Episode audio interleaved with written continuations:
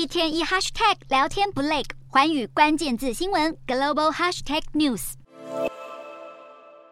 近来，中国社群媒体因为“农管”两个字闹得沸沸扬扬，网络上频频传出农管有关的争议，连农民在住家前后种菜都要管的消息，更有农管自拍影片自称拥有皇权特许，引起热议。你说我们农管算什么？你们交管管不了的，我们管；你们城管管不了的，我们也要管。皇权特许，先斩后奏，这就是农管。其实，农管全名是农业综合行政执法团队。第一批示范大队在二零二零年三月就已经出现，不过因为疫情没有引起大众关注。今日，团队成员下乡重新展开任务，中国网友却传出他们的管辖范围包山包海，行为和风评不佳的城管太过相似，所以有了农管的称号。对此，官方解释，农管并非什么都管，有明确执法边界，主要任务在检举假造和劣等的种子、农药、兽益等违法行为，提升食品安全，不会干扰农民生活。农民们除了担心农管会不会像村干部一样干涉不在职责内的农村事务，近来也传出中国各地颁布清退令，禁止十八岁以下、六十岁以上男性及五十岁以上女性等建筑业农民工人进行建筑施工作业，理由据说是要保障中高龄农民工的安全，但实际上却让高龄农民工被迫打零工，许多人需要凌晨四点排队等待招工，生活更加坎坷。中国的农民工因为户籍限制，与城市人口相比较缺乏社会医疗保障。根据二零二一年中国国家统计局数据，五十岁以上的农民工有近八千万人，占总量的百分之二十七点三。现在清退令和农管双管齐下，意味着这群高龄农民工未来恐怕要面对更严苛的生存环境。